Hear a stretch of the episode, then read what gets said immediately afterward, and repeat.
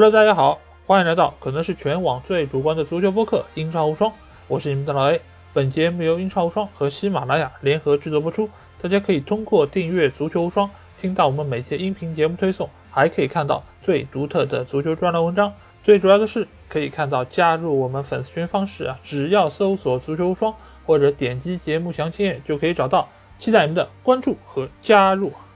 那英超第十四轮的所有十场比赛在上周末也是全部进行完成啊。在这轮比赛中啊，有好几场比赛其实进行的非常的出人意料啊。那首先就是阿森纳队在主场是以五球狂胜了上轮比赛战胜利物浦队的诺丁汉森林啊，也是伐木成功。而紧随其后的曼城队在缺少哈兰德情况之下，依靠德布劳内的一脚神仙任意球。是战胜了狐狸城莱斯特城啊，也是稳稳的拿下三分。而在他们身后的热刺队，则是上演了让二追三的好戏啊！他们在两球落后情况之下，是连入三球，逆转战胜了伯恩茅斯，也是顺利拿到三分。而曼联队则是在两大流量人物马奎尔和 C 罗齐齐首发上阵的情况之下，一比零战胜了前曼联队主教练莫耶斯带队的西汉姆联队啊！但是 Big 六另外两个球队命运似乎就没有那么如意啊。首先就是切尔西队做客迎战布莱顿队啊，波特也是时隔一个多月之后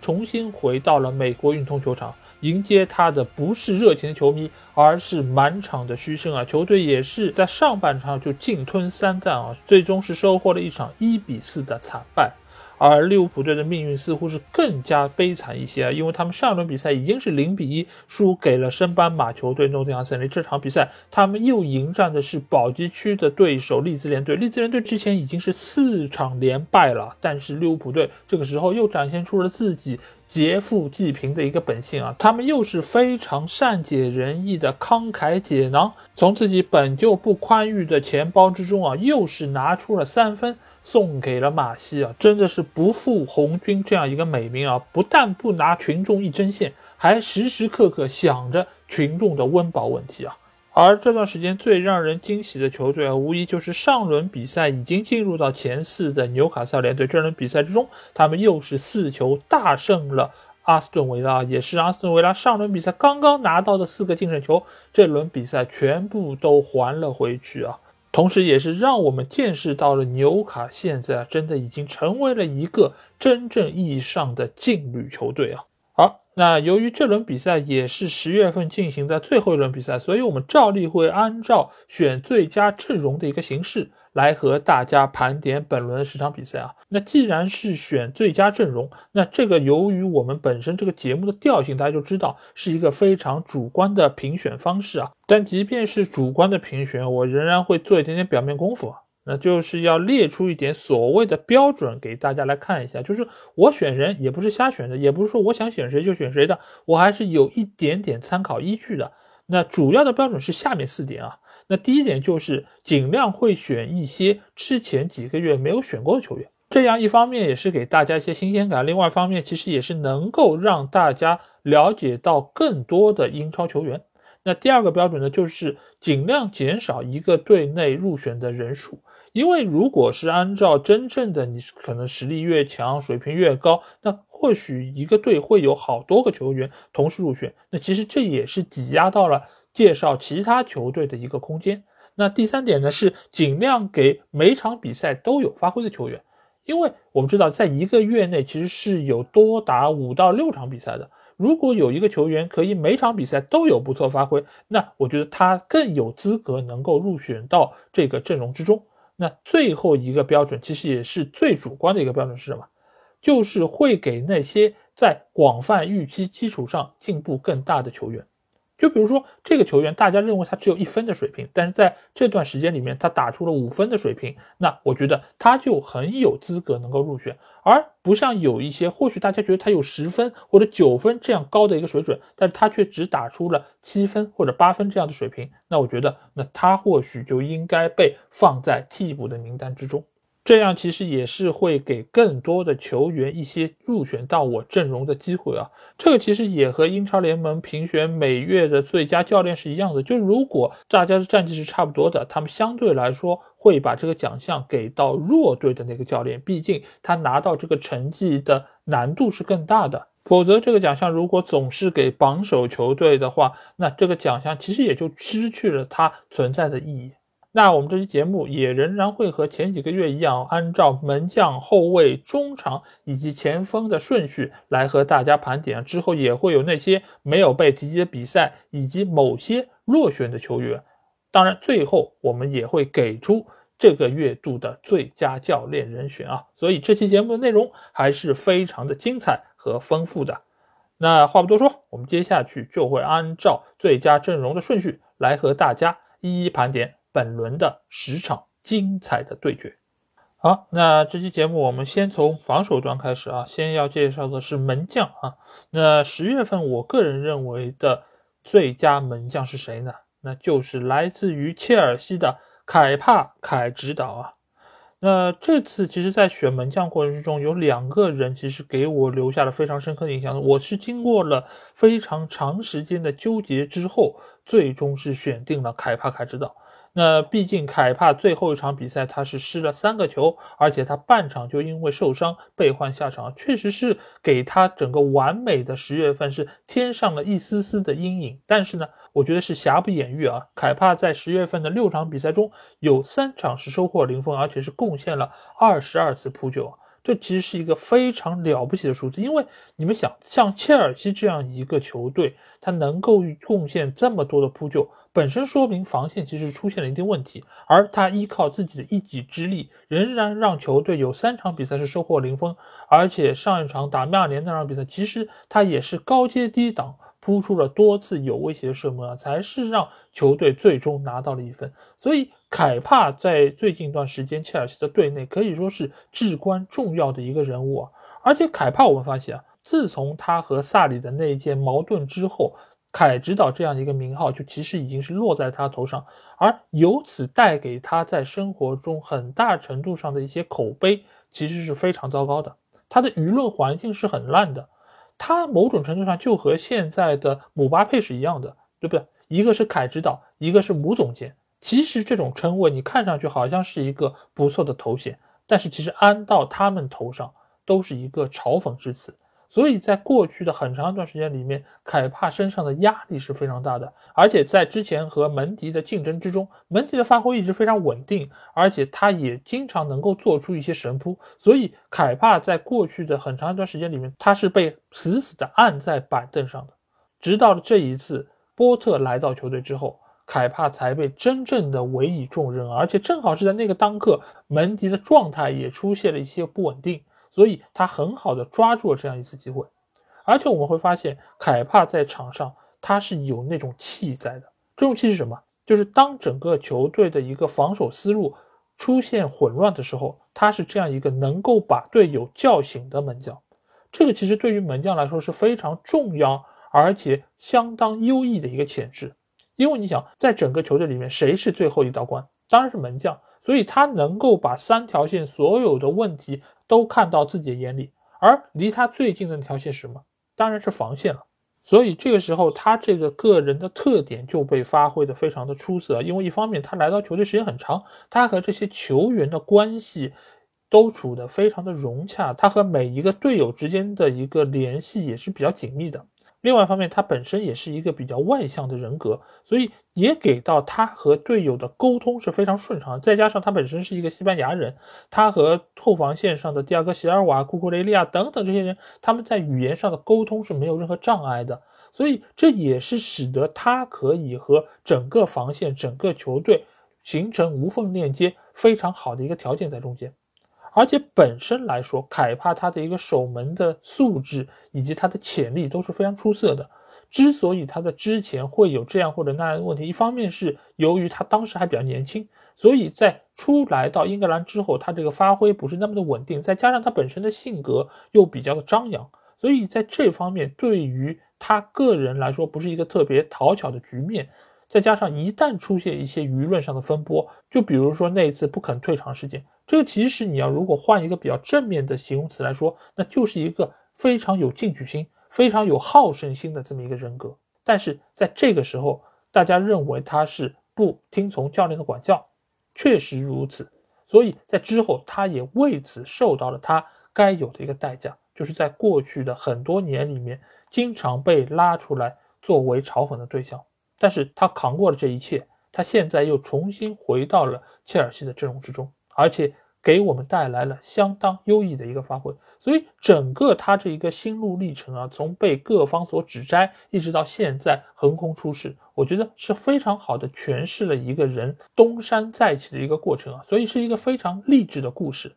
那我们再回到这场他们一比四输给布拉顿队这场比赛，这场比赛其实我觉得这几个失球其实和凯帕没有太大的关系，因为我们可以看到第一个球特罗萨德是直接把他晃过打的空门，后面两个球是来自于乌龙球。对吧？这两个球都完全是出乎他个人的意料，而且在那个时候，其实凯帕的身上已经是受到伤，所以我觉得这场比赛球队的失利和门将凯帕没有太大的关系。那是什么造成这场比赛上半场切尔西就连丢三球呢？我觉得一个很重要的点就是在于和上一场比赛打曼联是一样的，就是波特现在所打的这个三中卫体系，他的两个边中卫身后的这个空当其实是非常大的。但是前两场比赛为什么没有表现这么明显？一个很重要的点是在于这两个边中卫身前，他还安放了一到两个具有回追能力的球员。那就比如上场比赛，库库雷利亚就是被放在边翼位这个位置，而这场比赛我们会发现，库库他被放在了左中卫的位置，而他的身前是谁？他的身前是斯特林，而另外一边查洛巴的身前是谁？是普利西奇。这两个球员，他们作为进攻球员，你可以说他们有非常好的一个突击能力，他们奔跑能力也很好。但是如果一旦这两个边中卫被拉出来顶到中场位置来顶防对手时候，那身后这个空当谁来补？目前来看就是没有人来补，所以使得这场比赛布莱顿队在上半场拿到了多次机会，尤其是在查洛巴这一侧。查洛巴他顶防到中场之后，身后的空当一旦出现，对方无论是过顶的长传还是直接的地面直传，都很容易穿透这一侧。而且查洛巴他本身他的落位就是比较贴向于中路的，所以使得他和边线之间广大的一个区域就被对手所利用。这个时候你会发现，他一旦意识到这个问题，他在拉到边路的时候，谁来顶到他原先的位置来补位呢？只能是中场的洛夫图斯奇克。奇克这场比赛其实踢得非常的辛苦，又当爹又当妈，他不断的需要落位回到后防线的位置来补位，而且他还需要顶到中场位置去和对方的绞肉机球员在那边拼身体。所以奇克那个乌龙球，你与其说他是失误了，他没有踢好造成的乌龙，不如说他是在不断的奔跑过程中，他的体能出现了一定程度的下降之后出现的一个失误。所以目前切尔西线上这套打法其实是有比较明显问题的，再加上这场比赛波特想要和对方在中场有一个肉搏，所以在中场中路安排了多个球员。我们看一下，有科瓦蒂奇，有奇克，有芒特，有加拉格尔，全部都是在中场中路的。两个边翼只有斯特林和普利西奇，而这两个球员又不带防守功能，所以两个内部被频频打穿，也就非常的顺理成章。而且这场比赛，布莱顿队又派上了他们带球能力非常出色的三球王，所以三球王和特罗萨德这场比赛在对方的右后卫的这个位置啊，真的是打得风生水起啊，几个小配合就能够洞穿整个防线，所以使得这场比赛后防线上的蒂席非常的辛苦。蒂席我们知道他是需要在两个边中卫上去之后去补位的，他和奇克都是承担这样功能。所以这场比赛他的压力也变得非常巨大，再加上他本身年龄也已经是不饶人了，所以这场比赛我们会发现，尽管他是出现了一次失误，差点造成了本方丢球，但是如果不是他在门线上的两次头球解围，切尔西早就失球了，甚至于上半场就有可能失四到五个球。所以目前的切尔西这套打法，我觉得其实是有一个比较大问题的。你可以说是现在波特在贯彻他的执教理念，但是另外一方面也是在说明现在切尔西的这套班底并不是能够完全适配波特这套打法的。包括伤病的原因，包括人员架构的原因，都造成了现在波特使用这套阵容其实是非常别扭的，而且很大程度上是在依靠球员的个人能力在弥补体系上所出现的一些问题。就比如说蒂奇的头球解围，就比如说凯帕在门线上的多次神扑，其实都是在用个人的能力在挽救这一切。但是仅仅依靠这个是不够的，尤其这场比赛查罗巴的表现可以说是非常的灾难，他的位置感以及他在防守上面的盯人能力，其实都是得到了很大程度的一个爆发。当然，你也可以说布莱顿队对于波特的执教理念是非常熟悉的，他们知道他会怎么来排兵布阵。但是我们想一下上一场比赛，就是曼联打切尔西这场比赛。滕哈赫是不是也是很好的抓住了这样一个机会，在上半场的前三十分钟里面创造了大量的机会来攻击切尔西的防线？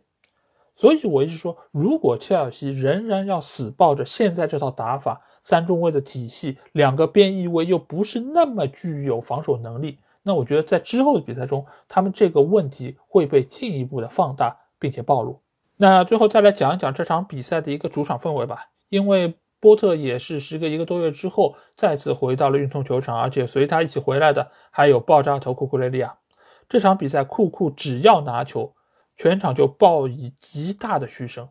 我不知道是不是每一场比赛他们安放那个话筒的位置都是一样的，但是这场在美国运通球场进行的比赛，我会发现这个现场的效果音是非常的巨大，就让你感觉到你似乎是坐在球场里面，感受着全场观众的一个呐喊啊。而且库库在面对如潮的嘘声的时候，他也展现出了极大的不适应。每一次拿球，他都显得非常的紧张。而且显然感受到紧张的不只是他一个人，而是整个球队的所有球员，其实都有一点紧张。所以在面对布莱顿队进攻的时候，不少切尔西队球员的落位其实不是那么准确，而且他们的动作似乎也有一点点停滞啊。所以整场比赛他们的防守效果也是出现了某种程度折扣。而且这方面的问题似乎也是传染给了切尔西的锋线，因为其实，在上半场的早期阶段，切尔西实际是拿到过一些进球得分机会的。芒特其实就有一次非常好的射门机会被对方的门将桑切斯扑出，而且普利西奇也有一脚禁区前的远射，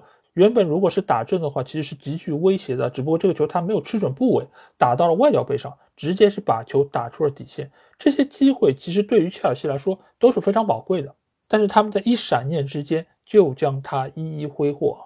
所以本身也是说明整个球队受到了现场气氛比较大的一个影响。那这场比赛结束之后，切尔西已经是三轮不胜了，而且下一轮比赛他们将迎战的是榜首球队阿森纳队，而且阿森纳队这轮比赛是刚刚五球大胜了诺丁汉森林，士气正盛啊！所以对于波特来说，这又将是一场非常严峻的考验。如果再没有办法取胜的话，那或许迎接他的将不只是布莱顿队球迷所发出的嘘声。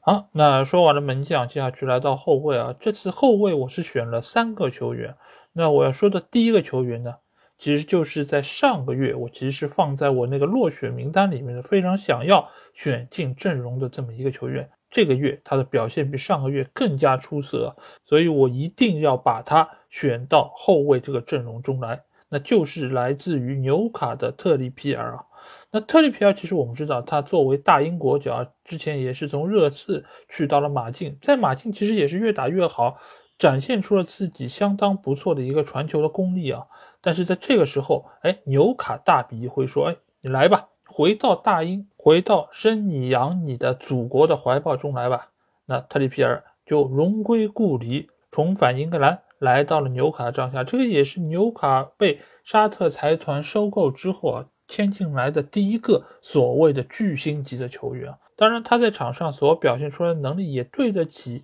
纽卡对于他的青睐啊。他不但有相当不错的防守能力。更难能可贵的是他在进攻三区的发挥，他的传球相当稳定，而且他还有一脚任意球破门的绝学，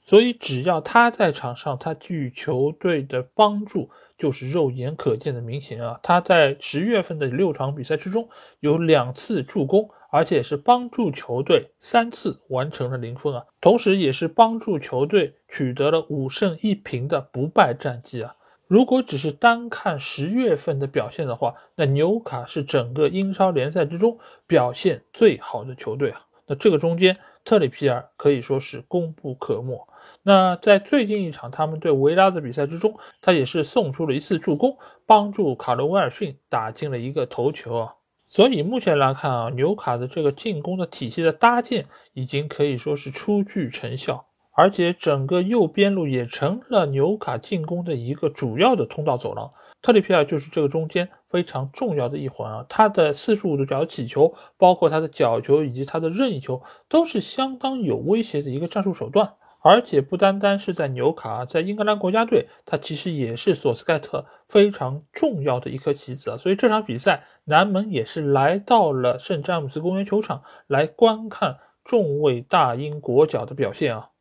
当然，这个中间除了特里皮尔之外，也有其他的几个球员是他所要重点考察的。尽管最后的比分看上去纽卡是取得了一场四球的大胜，但是这场比赛其实在中间有一个非常重要的转折点，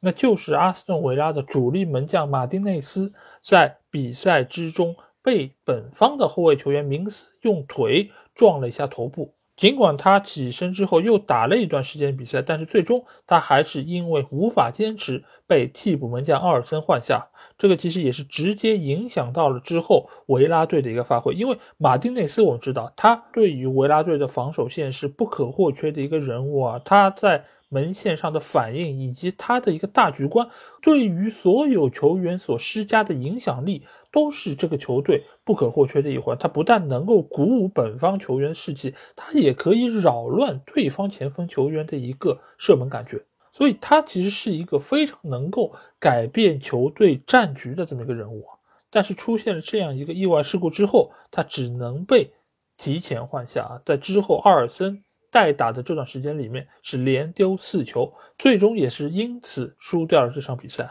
那与此同时，其实还发生了另外一件有意思的事情，就是在这场比赛结束之后，有不少人其实都提出了一个疑问：什么疑问呢？就是为什么纽卡可以在这场比赛中换六个球员？哎，这其实真的是一个好问题，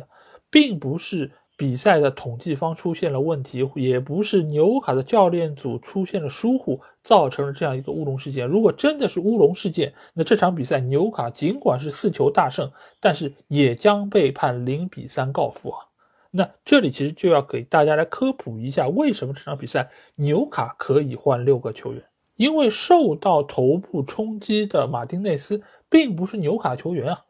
要是能够多获得换人名额的话，也应该是维拉队，而不是纽卡。但是维拉最终我们发现他只换了五个球员，他并没有换六个人。这里就要和大家说一说英足总的这一个特别规定啊，因为为了保护赛场上球员的一个人身安全，所以一旦出现球员发生脑震荡这一类的受伤情况的话，那。球队将会额外获得一个换人的名额，这个名额并不占用在原先五个换人的名额之内，所以相当于是多给你的这么一个换人名额。但是你要想一下，如果本方的球员出现了受伤情况，多了一个换人名额，那是不是对于对方球队就形成了一种不公平呢？所以基于这样的一个考量，英足总就决定，如果有一方出现了头部受伤的情况，额外出现了换人的情况。那对方也将因此多获得一个换人的名额，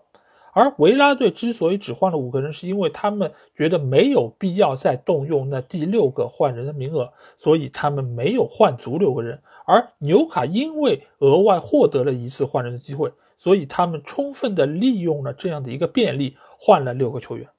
由此也就出现了我刚才说到的，尽管纽卡的球员并没有发生脑震荡这一类的受伤情况，但是他们仍然获得了六个换人名额，他们也充分使用了这样一个规则所给予他们的便利啊。而维拉队这场比赛大比分失利啊，当然不仅仅是因为他们的主力门将受伤下场，而是因为整个球队目前来说，他们仍然没有找到一个可以获胜的方式啊。上一轮比赛尽管是四球大胜了布伦特福德，但是整个球队我说过，他们是对于换帅之后有一个报复性的反弹增长。这场比赛其实并没有办法作为他们已经解决问题、他们实力有所提升的一个明证啊。反而这场对纽卡的比赛才能够从一个侧面体现出球队目前仍然是处在一个群龙无首的状态之中。不过好在他们已经确立了埃梅里成为了他们的主教练，下轮比赛埃梅里也就将走马上任，而且他们也将在主场迎战曼联队。这场比赛才是真正检验他们是不是已经完成蜕变非常重要的一场比赛。而且我们也知道，埃梅里对于打曼联队，嘿嘿。还是非常具有心得的，毕竟在欧联杯的决赛之中，他也是依靠自己在排兵布阵以及临场指挥上面非常独到的一个手段，战胜了强大的曼联，拿到了欧联杯的冠军啊！所以下一轮的比赛真的是看点颇多。好，那第二个后卫我们要来到一个强队啊。那这个强队其实，在过往的比赛中，他的锋线可以说是无往而不利，产生了非常多的进球。所以呢，某种程度上，大家都忽视了他有一个这么出色的后卫球员，而且他也是这个夏窗的一个新援，那就是来自于曼城队的阿坎吉啊。那安坎吉为什么我在这期节目中特别提及呢？因为他不但很好的融入到了曼城这个体系之中，而且他现在对于曼城的后防线来说是不可或缺的一个人物啊。那首先在他出战的五场比赛之中，是两次零封的对手。而且他作为球员来说，也没有产生任何的进球或者助攻，所以光看数据来说，大家会觉得这不就是一个普通的后卫吗？你不就是蹭了曼城队这个体系才能够收获零封吗？你本身也就是球队的一个棋子而已。但是如果我们看了曼城队比赛的话，我相信你一定会对于阿坎吉的表现有非常深刻的印象，因为现在这条后防线我们会发现，阿坎吉他是一个万金油般的存在。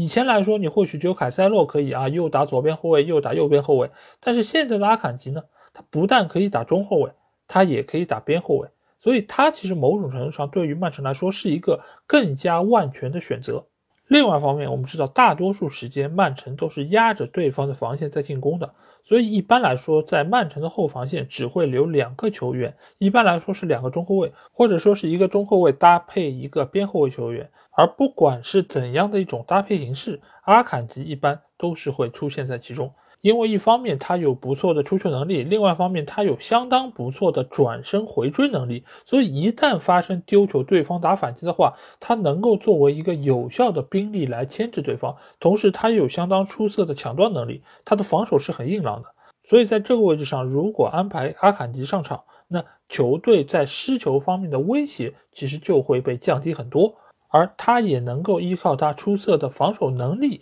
将对方的进攻攻势扼杀在摇篮之中啊！而本轮曼城队在客场挑战莱斯特这场比赛中，阿坎吉也在他出场的这段时间里面，非常好的完成了防守这个动作，而且他也对于进攻做出了自己该有这个贡献，所以他的表现还是非常的稳定。但是这场比赛不得不说，我觉得曼城队踢得非常的艰难。而且从场上的内容上来说，我觉得也和以往曼城的比赛有非常大的不同。因为这个中间有一个最大的变量在哪里？那就是哈兰德这场比赛并没有出现在大名单之中，他们派上的是阿瓦雷斯，从而使得球队又回归到了去年那种小快灵的围绕对方阵线进行传控的打法。那这个打法在这场比赛中的发挥以及效果可以说是相当糟糕。为什么？因为首先这个赛季的主要打法就是以横向或者纵向的各种传球方式来找锋线上的哈兰德，所以你会发现这场比赛其实在很长一段时间里面，曼城队的这个传球的力量啊，还是按照以往给哈兰德传球的那个力量来的。所以使得身材相对矮小的阿瓦雷斯根本没有办法有效的掌握传球这个落点，甚至于不只是阿瓦雷斯，包括德布劳内，包括格雷利什，其实都存在相同的问题，就是这些球，就是其他球员已经习惯用这样的力度传球给哈兰德了。那哈兰德身材高大，他又有不错的弹跳，那他一定是能够把球顶到的。但是你如果传给其他队友呢？如果不是经过一定时间的配合或者磨合的话，其实是难以达到这样的一个配合程度的。所以在这场比赛的很长一段时间里面，曼城队的进攻其实都是所谓的无效进攻。你会发现整个球从左边路打到中间，又从中间打到右边路，没有办法找到对方防守的破绽，俗称就是没有爆点可以引爆对方防线。而罗杰斯这场比赛所排出的阵容，你会发现非常具有针对性。他在中卫位置派的是身材高大的孙云居，还有费斯；而在前锋线上派上的是瓦尔迪，就是要断球之后打你反击。而在没有拿到球权的过程中，所有的十个球员全部回到本方半场，列成三条线来拦挡住你的各个方位的进攻。所以你会发现，曼城队拿这样一套铁桶阵毫无办法。那一定会有人说啊，你看，哎，哈兰德不在，果然这种传控的打法就玩不转了吧？那果然还得要我们哈哈在场上才能够力拔千钧，头锤攻门，然后爆射、怒射来把对方的球门打穿。其实这个事情是这么说的：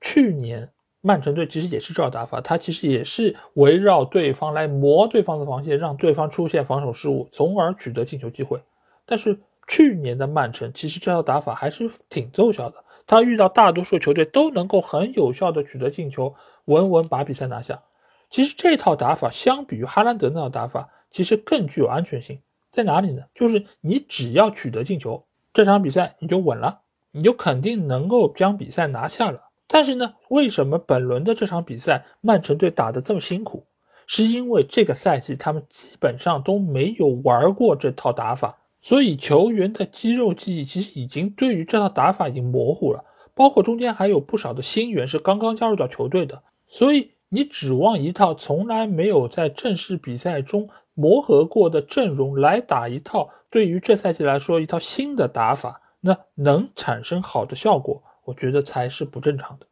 而且这套阵容和去年相比有怎样的不同？一个就是最核心的热苏斯已经不在队内了。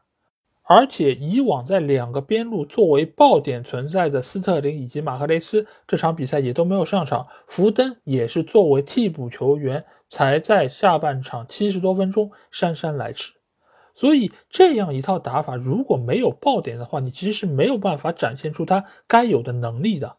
因为对手最不怕的就是你这种在外围的倒来倒去，你倒好了，我的防守队员就在那儿。你从左边倒到右边，我的防守队员其实也没有什么体能消耗，我只是把从左边的倾向往右边挪一挪就好了。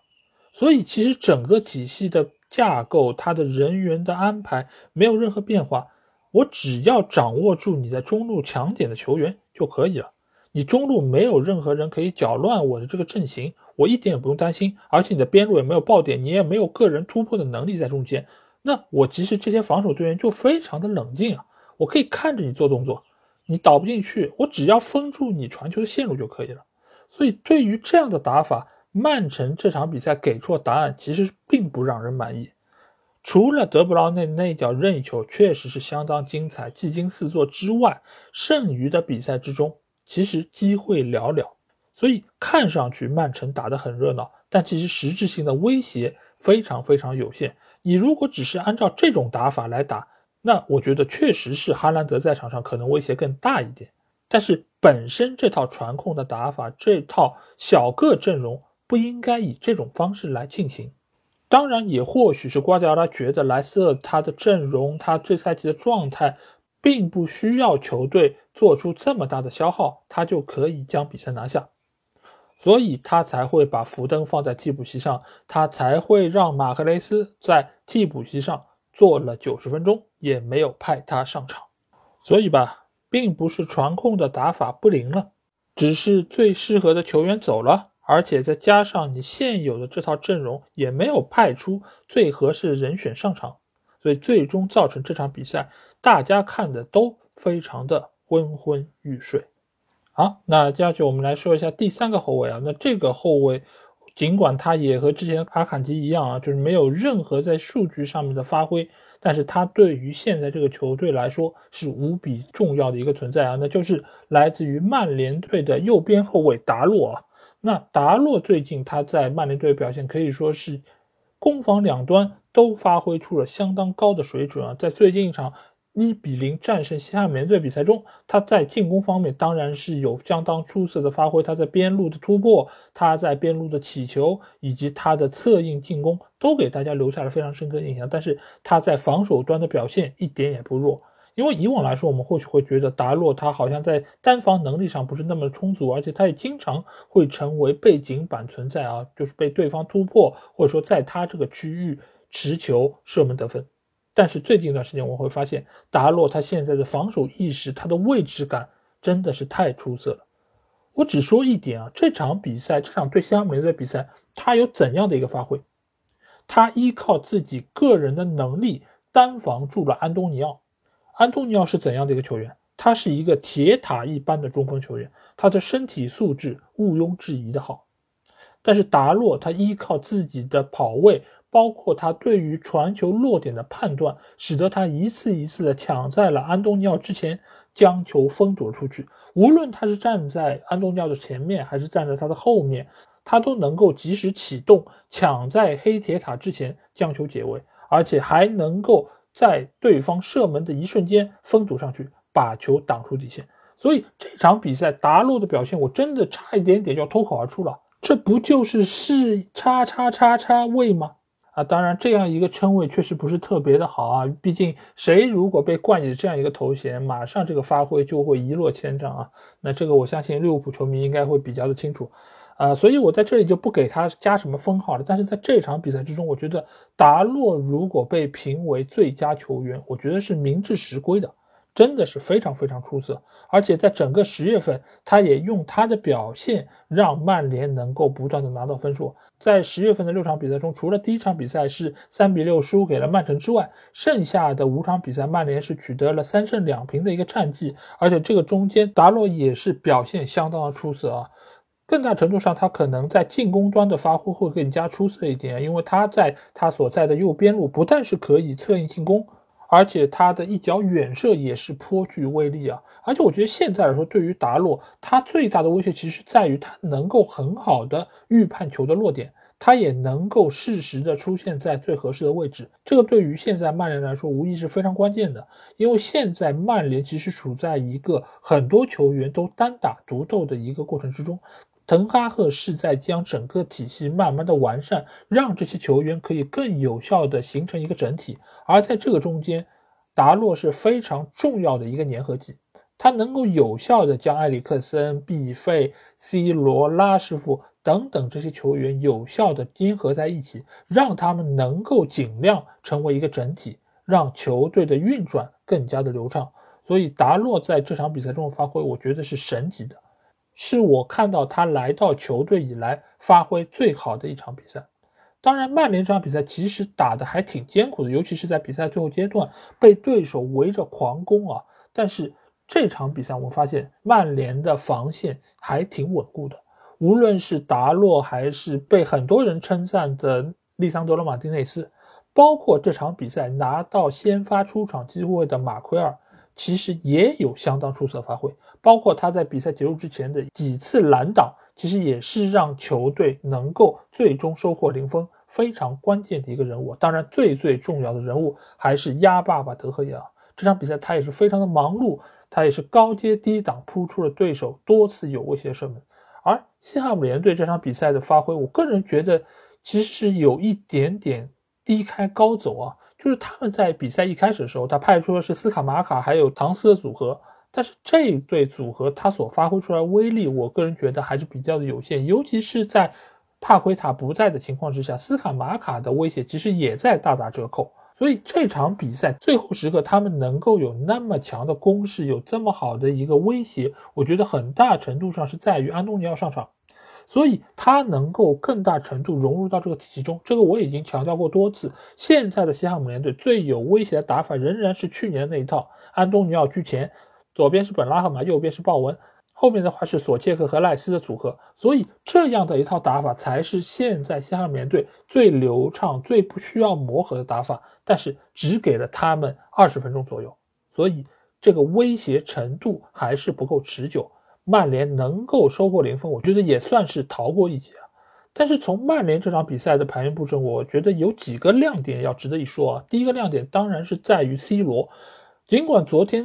不少人看到 C 罗先发上场的时候是有一点点微词，是觉得啊这么重要的一场比赛让他先发，那球队还能获胜吗？而且更让他们意难平的是，除了 C 罗先发，马奎尔也先发。这两个在互联网媒体上流量最大的曼联球员，居然同时上场，而且是作为去年更衣室斗争的两大主角一同上场。那曼联这场比赛可不叫砸锅吗？但是比赛一开打，我们就发现 C 罗这场比赛打得相当的任劳任怨，他多次。回到本方的半场，而且他这场比赛中的跑动是非常积极的，他不是那种慢悠悠的往前慢慢的固有，他就是全力的在冲刺，他就是全力的在拼抢，而且很多次他也并不是说我只是插中间的中锋位置我来抢点，不是的，很多次他拿球之后他是会往边路去，然后分球做策应，整个态度是非常的谦虚，而且做的动作也比较的务实，当然。曼联的其他球员也给予了他相当程度回报，也给他传了很多次有威胁的球，但是这场比赛他的射门靴仍然没有找回来，他的射门感觉仍然是非常的一般啊，包括有一些放在以往来说手拿把钻可以进球的机会，他也挥霍了，所以赛后其实我们也可以看到他是比较丧气的。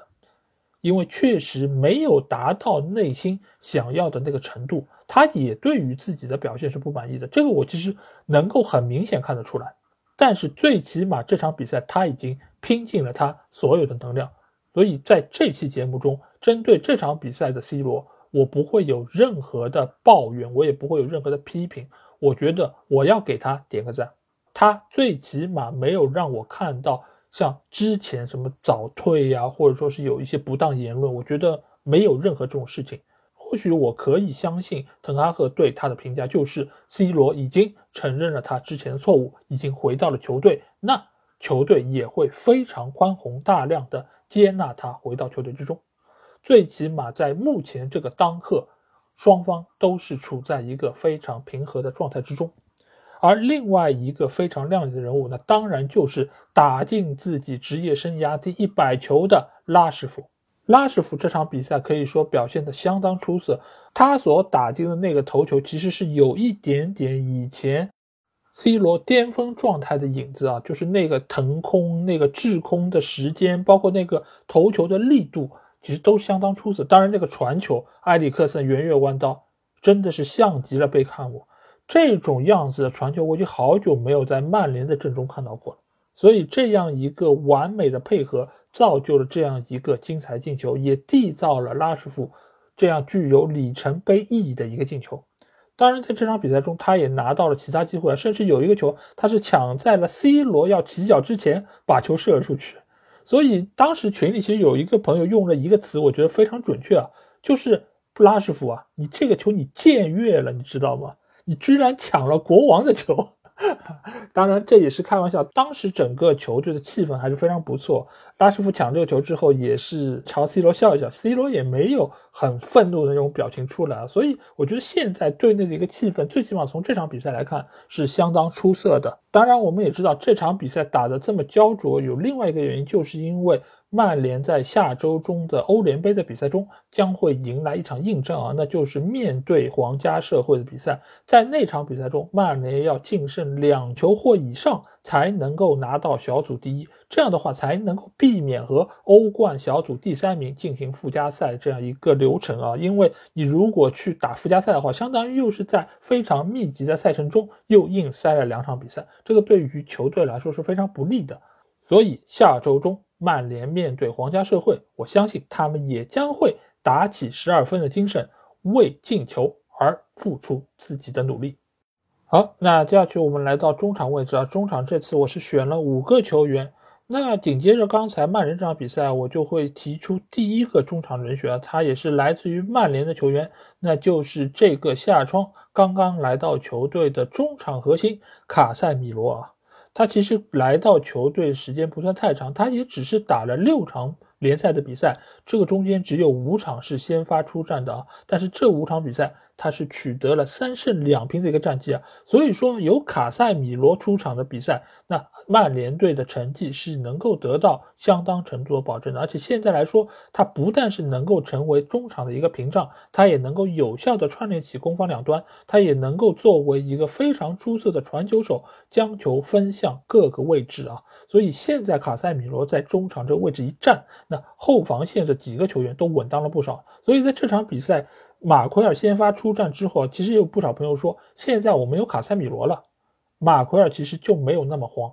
他身前这个屏障在，最起码下线能够有所保障。就算在这场比赛中，马奎尔是出现了一定失误，但是卡塞米罗仍然可以在最关键的时刻站出来，把球断下，从而在第一时间。将球导到前场，作为本方进攻的一个发起者而存在。所以现在的卡塞米罗对于曼联队来说可以说是最为重要的一个球员啊，因为他就是中场的一个枢纽，而且他在场的情况下，不但是让后防线能够更有保障，也能够让身前的这些进攻选手能够更加放心、大胆的参与到进攻。你就算是丢球，也不用害怕。身后有胖虎在，他能够把你们所丢下来这些球，慢慢的都给捡回来，从而再给你们输送炮弹。所以现在只要卡塞米罗能够有一个非常健康的身体参与到比赛之中，那曼联队的所有球员其实心里都能够更加的放心啊，因为他们可以更加专注于自己所做的事情，而且在中场这个位置，滕哈赫也能够有更多的搭配来组合。卡塞米罗可以搭埃里克森，可以搭小麦克，也可以搭巴西队的队友弗雷德。所以这几套不同的搭配，其实也是决定了场上该以怎样的一个形式来推进。所以胖虎的到来，我觉得对于曼联队来说是非常重要的一个存在。而且他作为一个防守的悍将，他本身的技术特点又决定了他不是那种超哥，他能够很细腻的把球处理到该去的位置。所以这样一批引援，尽管价格上确实是很贵，而且或许他能够用的时间也并不是那么长。但是最起码现在这个时候，现在这个赛季，他能够将自己最大的能量全身心的付出给曼联，我觉得这个对于球队来说就是一个非常大的贡献和保证。那卡塞米罗就是第一名入选到最佳中场的球员。那第二个球员，我觉得其实都不用我说，这个人这个月不入选，那还有谁能入选呢？那当然是来自于纽卡的阿尔米隆嘛。阿尔米隆，我们看到他打了六场比赛，进了六个球，一个助攻，球队也是因为他的出色发挥拿到了五胜一平的战绩。这样的战绩真的是太令人惊艳了。而且阿尔米隆以往来说，在我们印象中是属于那种不显山不漏水，他在前场是属于一个搅局者，就是我们所称的 Joker，对不对？但是没有想到，焦克也有蜕变的那一天啊！他居然成了边路的一把大杀器啊！他能够在六场比赛中做到场均一球，这是怎样的一个效率？更何况他还不是那种正印中锋，他只是参与到整个战术体系中的一颗棋子，他都能够有这样神勇的发挥，我觉得真的是太让人意外了。而且他本身长着一张娃娃脸。你看他在场上踢球，你会觉得他很享受这个运动，而且你也会觉得，嗯，我心态这么好，这么乐观，老天爷会更加眷顾我的努力啊！所以这段时间，纽卡也是随着阿尔米隆的发挥，在积分榜上的排名也是不断的扶摇直上，现在已经是进入到了前四的一个位置啊，也成了今年争四非常有力的一个争夺者。这个中间，阿尔米隆功不可没。那第三个我们要提到的中场球员就是来自于莱斯特城的麦迪逊啊。麦迪逊这个球员，我们其实已经是知道他很久，而且我们也知道他是非常出色的一个球员。但是，一方面他由于长期效力的是狐狸城，而没有去到 Big 六这种豪门球队；另外一方面，他在英格兰国家队似乎索斯盖特也没有给予他过多的支持，给予他过多展示的空间。所以，我们其实对于麦迪逊来说，一直是对于他的能力是有所低估的。但是在整个十月份，他成了莱斯特最大的大腿。为什么？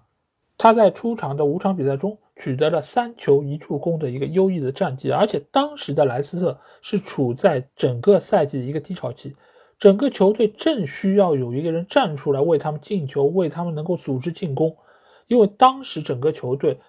瓦尔迪也没有爆发，蒂勒曼斯也没有爆发，包括哈维·巴恩斯也没有太多的贡献，所以这个时候正需要麦迪逊站出来。他不但可以通过自己外围的远射，还能够通过他标志性的任意球为球队取得进球。这个时候的莱斯特，由于在后防线上还经常会有莫名其妙丢球，所以麦迪逊的进球对于他们来说无疑是非常非常重要的。再加上他有不错的接应能力和助攻能力，所以当时的麦迪逊无疑是成为了罗杰斯手上最核心的一个球员。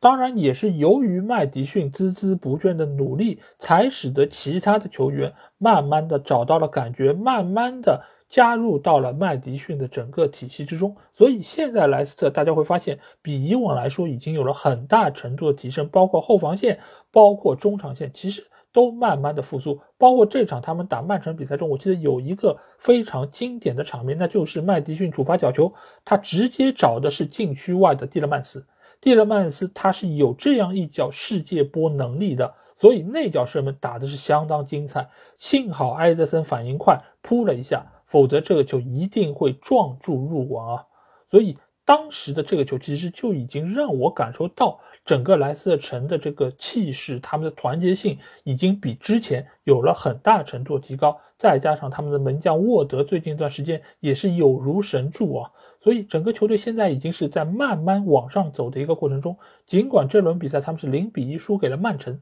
但是整个球队的精神面貌，我觉得一点儿也没输。而且如果他们能够保持现在这样一个水准的话，他们一定可以在之后的比赛中拿到更多的胜利。而这个中间，我觉得麦迪逊肯定会是整个球队最为重要的一个输出点。好，那第四个中场球员啊，我们来到现在英超联赛的榜首球队啊，那就是阿森纳队。那阿森纳队在十月份表现最好球员是谁呢？或许有人会说是马丁内利，有人会说是热苏斯，有人会说是萨卡，但是我心目中十月份阿森纳表现最好的球员，那就是中场球员扎卡。有些朋友如果是刚刚开始看阿森纳队比赛的话，那或许会扎卡、萨卡傻傻分不清楚啊。但其实这两个球员他们所打的位置以及他们的外貌都有很大程度不一样啊。扎卡是一个后腰球员。而且他是一个来自于瑞士的身材高大的白人男性，而萨卡的话是一个身材比较矮小的黑人小伙。那扎卡以往在我们印象之中是什么样子的？就是是一个中场的悍将，而且呢，他的防守动作通常会比较大，所以他以往在阿森纳队内得牌的次数是非常多，而且红牌的数量也并不老少的，所以经常他其实会给阿森纳队带来很多麻烦。什么麻烦呢？哎，动不动又停赛了，下一场比赛又没法用你。中场中路这个位置，通常又是阿森纳队比较容易人员短缺的位置。所以，其实过往几年，尽管扎卡是被任命为过阿森纳队的队长，但是他一直以来都不是一个特别稳定的存在。所以，甚至在上年的夏窗转会时候，还有传言说阿森纳队会将他卖走。但是那一次。由于罗马队不肯出一千五百万以上的报价，所以最终这笔交易也就流产了。扎卡也是最终留在了队内啊。而在这个期间，他也和球迷爆发过很多的矛盾啊，甚至于一度这个冲突是难以调和的。但是到了今年，我们会发现扎卡他似乎是换了一个人，他在场上的防守动作再也不那么鲁莽了，而且很多时候他的传球也更加合理了。这当然，一方面的原因是因为他身边的搭档托马斯帕泰这个赛季的伤病情况比较的好，出勤率相较于以往来说也提高了很多，所以使得扎卡在中场具有了更多的自由度。这个其实和我们之前说到卡塞米罗是一样的，就是卡塞米罗在了之后，让曼联队的中前场很多球员能够更加自由的发挥他们应有的能力和才华。所以扎卡其实也是一样，就是他在这个赛季是更大程度上参与到了阿森纳整个进攻的体系之中，让他这个传球的能力，让他参与进攻的能力能够更有效的发挥。而且我们也知道，扎卡有一脚相当出色的远射能力，所以他其实对于整个阿森纳队来说是非常关键的一个人物。他的这些特点也能够有效的补充到球队之中。而在十月份，他一共是打了五场比赛，是有两个进球。而且在欧联杯主场面对埃因霍温的那场比赛中，他也是打进了全场唯一一个进球，所以他也是帮助球队在十月份拿到了四胜一平的不俗战绩。而在本周的这场比赛中，阿森纳队主场是五比零狂胜了诺丁汉森林啊。森林是个什么样的队伍？森林是上一轮一比零战胜了利物浦队的队伍。所以阿特塔在赛后采访时候也说到，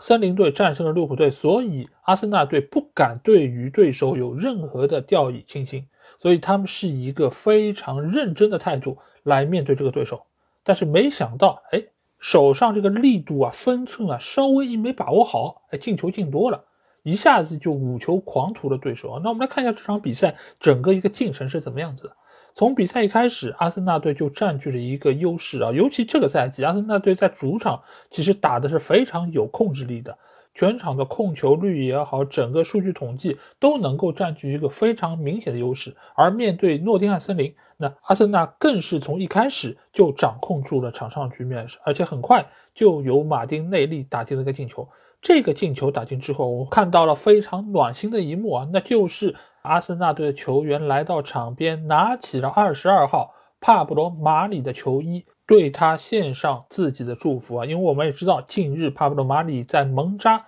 遭到了歹徒的袭击，也是受到了非常严重的一个伤害啊，所以阿森纳全队都希望他能够尽快的好起来。尽管现在他并不在队内，但是从身份上来说，他仍然是阿森纳队的一员。所以从这一幕我们可以感受到，球队的气氛是相当融洽的，而且球员和球员之间也是互相关心和关爱的。但是比赛进行到上半场中段，阿森纳队也是经历了他们的一个打击，那就是我刚才说到的另外一个卡萨卡啊，在比赛之中受到了伤病的困扰。不得不提前被换下场，而换上场这个球员呢，是来自于阿森纳队青训系统的内尔松。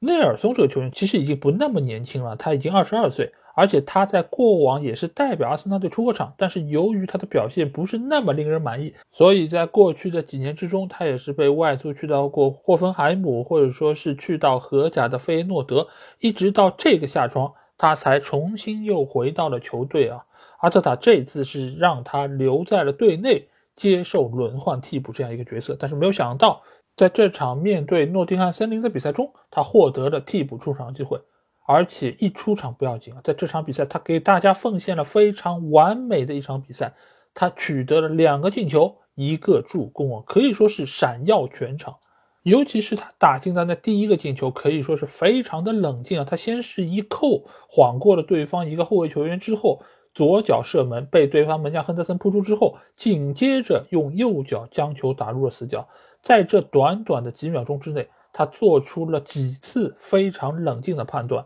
所以也可见这个球员他有非常丰富的比赛经验，而且他在面对压力的情况下，他也能够很好的展现自己应有的水准。而且通过这个球，我们也可以看一下整个进攻体系发展的一个过程。这个球其实是来自于阿森纳队后场的一个传球，先给到是托马斯帕泰，帕泰不断的在带球往前走，但是在这个过程中，森林队没有任何的球员上来逼抢，使得他非常从容的从本方的半场带球到了对方的半场。这个时候，他一抬头看到了自己的老搭档扎卡。往禁区里面插，这个时候他非常准确的一脚地滚球的长传，通过了多层诺丁汉森林的防线之后，给到了扎卡。扎卡在这个过程中横传给到了中路的热苏斯，热苏斯再调整一下给到了右边路的内尔松，从而诞生了这样一个进球。所以从这个进球我们可以看到几方面，一方面是在于整个阿森纳队的体系现在轮转的非常流畅，而且扎卡能够这么从容的在禁区之内接球，也是因为热苏斯往另外一个方向横走，带走了对方的一个防守队员，所以使得这个传球的线路如此的明显，帕泰也非常准确的把球送了过去。另外一方面是什么？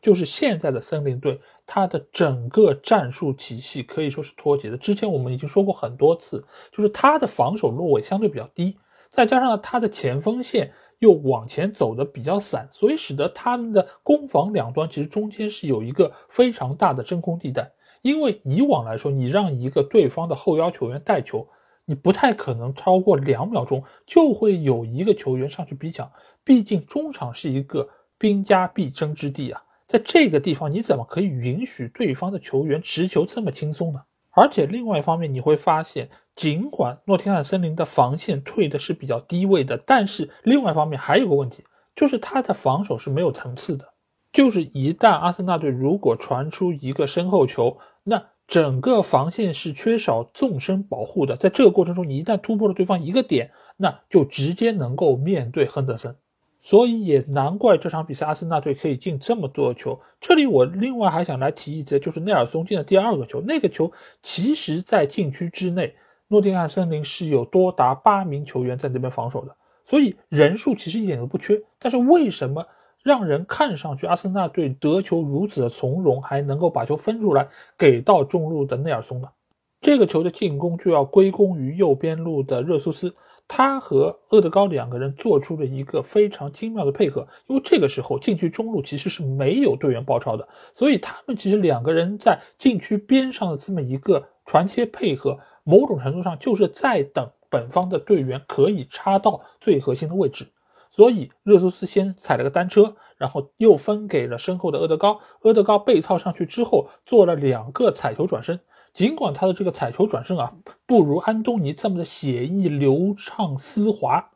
但是它的效果仍然非常好。他有效的等到了内尔松的后插上，所以再把球给到热苏斯，热苏斯的一个横传直接洞穿了对方的防线，内尔松不负众望将球打进啊。所以你会发现，现在的阿森纳队其实他整个体系已经搭建的非常的完美，所以使得萨卡就算下场。换上来另外一个球员内尔松，也仍然可以非常完美的适配这套体系。就算是内尔松不上，你换上维埃拉，也一样可以玩得转整个这套打法。所以现在的阿森纳队真的是和去年的曼城队有颇多相似的地方。所以最终这场榜首对榜尾的大战也以五比零这样的比分而宣告收场啊。那阿森纳队在下一轮。将会在客场挑战的是蓝军切尔西啊，那这场比赛对于他们来说，或许是世界杯之前最严峻的一个考验了，检验他们榜首球队含金量的关键时刻终于要到了。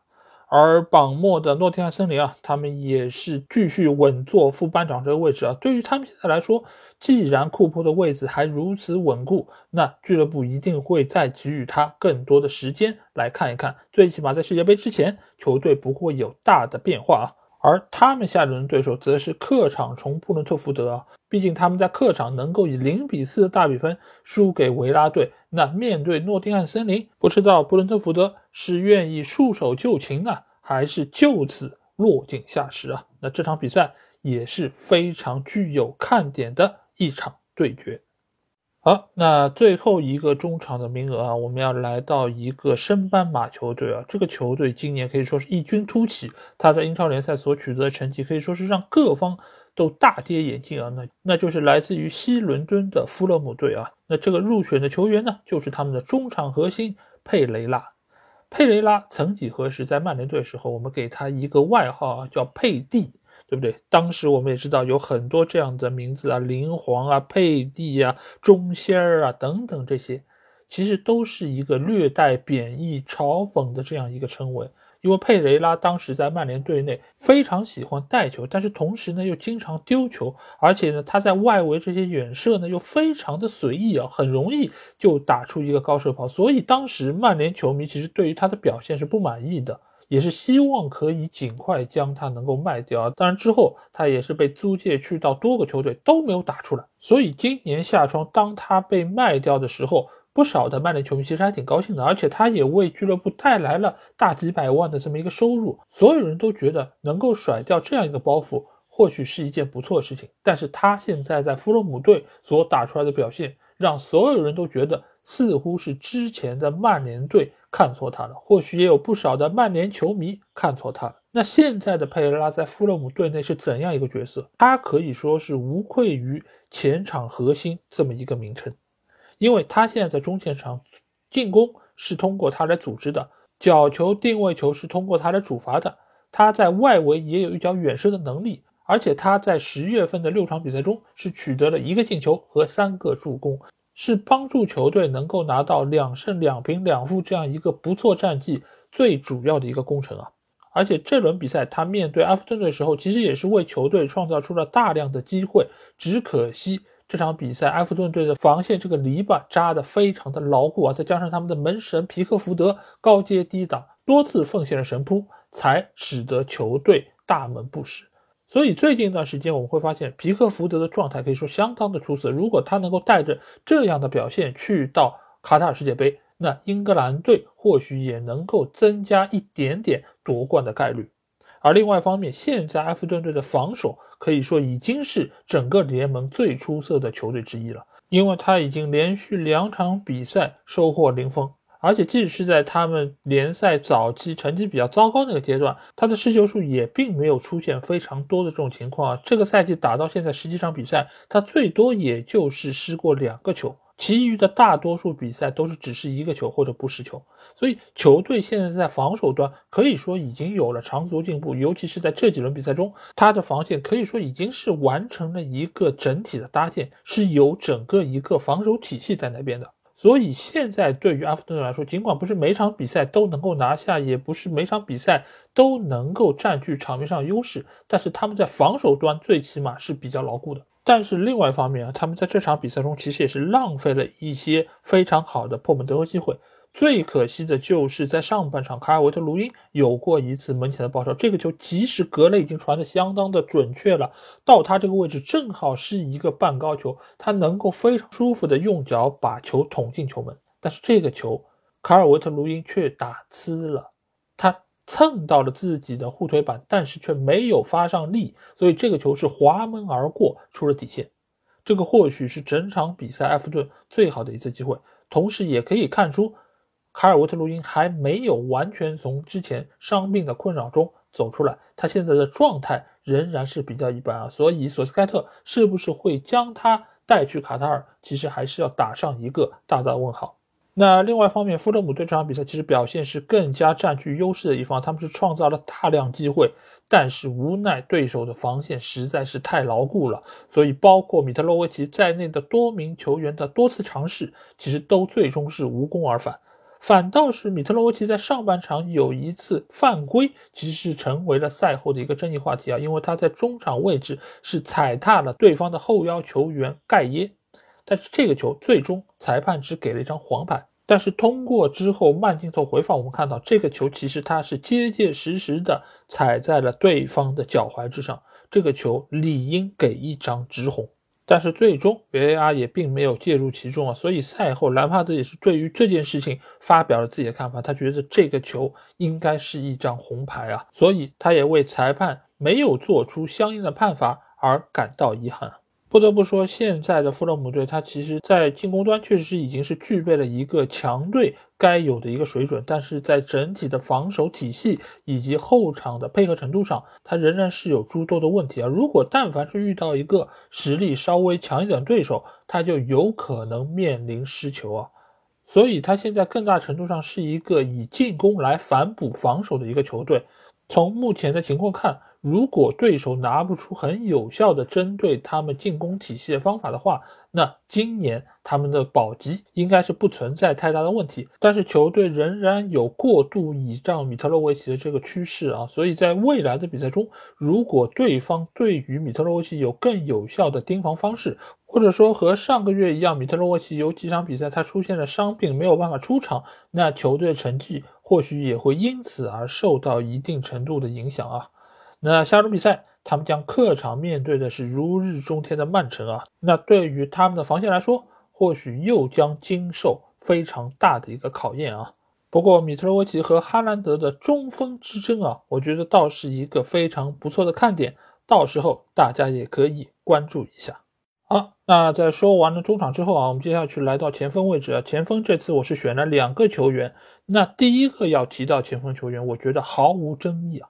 因为他的表现和他所在球队的表现，在这个月都堪称完美，那就是来自于纽卡的主力前锋卡伦威尔逊啊。那他在整个十月份是取得了四个进球和三个助攻的优秀数据，而且他也是帮助球队拿到了五胜一平的战绩啊。这真的是一个非常出人意料的表现，而且在这六场比赛之中，他也是经历了曼联以及热刺这样。Big 六球队的考验啊，所以这个成绩是含金量十足，而且整个球队所展现出来的战斗力也是让所有的对手所胆寒啊。而且在这个中间，卡伦威尔逊的表现真的是让人无法忽视啊，因为。无论是在那些他进球的比赛啊，比如说对热刺他先拔头筹的那个进球，以及他在最近一场对维拉队的比赛中是上演了两个进球、两个助攻的好戏啊，成为了球队获胜最大的功臣。因为以往我们也知道，卡伦威尔逊一直是一个把握机会能力非常强的球员，无论是在之前的伯恩茅斯，还是来到纽卡之后。但是呢，由于伤病的问题，使得他的出场一直不是那么规律，所以教练对于他的使用其实也一直是处在一个不太稳定的阶段啊。就是有他出场时候，哎，他能够打出非常亮眼的表现，但是你不能对他抱有太大的期望，因为没准下场比赛他又因伤缺阵，而且这一缺阵可能又是一两个月，甚至更长的时间。所以卡伦威尔逊在纽卡一直给人感觉就是，哎，水平是不错的。但是呢，你要指望他能持续输出，好像也不是特别的可靠啊。但是没有想到，在最近一段比赛之中，随着伊萨克的受伤，卡伦威尔逊反倒是成为了球队稳定的一个输出点。而且他的表现不只是在进球方面，他在助攻方面，他在策应方面，其实都能够很有效的带动队内的其他队员。阿尔米隆其实也是因为卡伦威尔逊在场，才能够得到更有效的起脚空间，才能够得到。更从容的起脚空间，以及更舒服的破门得分机会。而另外一边，无论是上乔林顿还是上墨菲，其实也能够很直接的受惠于卡罗威尔逊的在场。所以现在的纽卡啊，如果中场有一个支点的话，那无疑就是吉马良斯；而前锋位置如果有一个支点的话，那肯定就是卡伦威尔逊啊。就是由于他在场上的一个辐射效应，使得整个球队的进攻局势。都得到了有效的施展。这里我们不得不再谈两个数据啊，一个数据就是他们这场对阿斯顿维拉的比赛，只让维拉队产生了三脚射门，而且没有任何一次是打中球门范围，说明纽卡的攻势以及对场面的控制力到了无以复加的一个地步。那我们或许可以想到另外一个数字，就是他们上一次主场面对埃弗顿队那场比赛，埃弗顿队全场只有一脚射门。而且和维拉一样，也没有任何一次是打中球门范围，所以他现在在主场圣詹姆斯公园球场的一个统治力，可以说已经是非常的恐怖和惊人了。相信之后每一个做客来到这里的球队，都将要打起十二分精神，就算你是 Big 六的豪门球队，也是如此啊。所以在这里要特别提醒一下下一个做客这里的球队啊，那就是。蓝军切尔西，你们准备好了吗？好，那接下去是来到整个最佳阵容的最后一个名额啊。那这个前锋球员是谁呢？相信我在选择这个球员之前，我是经过了非常慎重的考虑和纠结，最终我还是要选他。因为什么呢？因为这个球员曾经在我们的榜单上出现过，而在整个十月份，他的表现可以说是全方位的出色。那就是热刺队的哈里凯恩。为什么是哈里凯恩？我相信很多人会问，为什么会是哈里凯恩，而不是另外那个人呢？那理由我会在之后落选那个环节再和大家解释啊。但是哈里凯恩在整个十月份，我们看到他一共是打了六场比赛，尽管他只打进了四个进球，不是进球最多的，而且他也没有任何助攻，但是他对于现在热刺队的作用。可以说是无可取代，尤其是在这个赛季，理查尔森还有库卢塞夫斯基都受伤，没有办法出战情况之下，哈里凯恩可以说是一个人肩挑重担啊，又当爹又当妈，又要完成进球的重任，还要完成给队友传球的工作，所以他真的是非常辛苦。一直到这轮比赛，他们打伯恩茅斯这场，我们看到哈里凯恩仍然是打满了全场。但是这场比赛他没有任何的发挥，尽管球队是进了三个球，但是他没有进球也没有助攻，为什么？因为他真的累了。我们从全场他的跑动上、他的状态上都能够感受得到，他现在是处在一个非常疲劳的状态，而且下一场比赛他们去到欧冠联赛迎战马赛这场比赛又是他们非常非常重要的事关出线名次的这么一场比赛。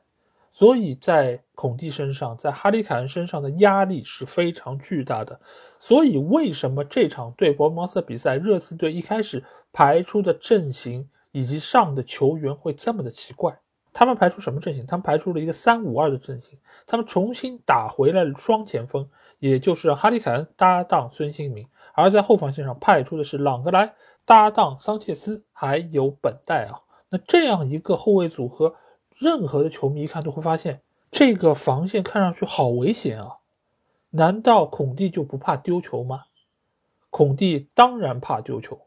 孔蒂也知道这些替补球员的实力和主力球员不在一个档次之上，但是他没办法，他要双线作战，他必须要合理的使用这批球员。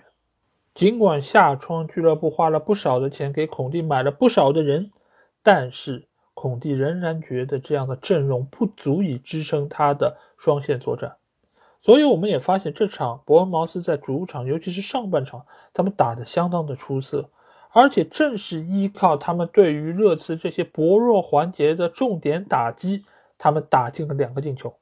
我们看一下这两个进球，其实都进的非常的类似啊，都是从右路推进之后，然后传中到了中路。第一个球是地滚球传中之后，后点无人盯防的摩尔直接将球打进，而第二个球是一个半高球的起球，找到中路的摩尔这个高点，而且他也是抢在了埃莫松的身前，将球顶入网底。而这个时候，桑切斯在哪里？桑切斯跑到了前点。而没有管在他身后的这样一个对方的高中锋球员，所以在这一刻，热刺被逼到了绝境。而孔蒂他适时的做出了调整，他干了什么？他派上了卢卡斯莫拉，重新将锋线调整回了三个球员。而之后他又派上了戴尔，替下了桑切斯，他又用本坦库尔替下了比苏马，重新建立起了之前他们所惯用的双后腰的体系。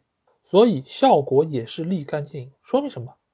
说明孔蒂相当清楚怎么样的排兵布阵是能够将球队的战斗力最大化的。之前那么排，只是因为他需要让某些球员实行轮换得到休息。而从他做出换人调整的那一刻开始，球队吹响了反攻的号角，热刺如潮的攻势压着伯恩茅斯透不过气来。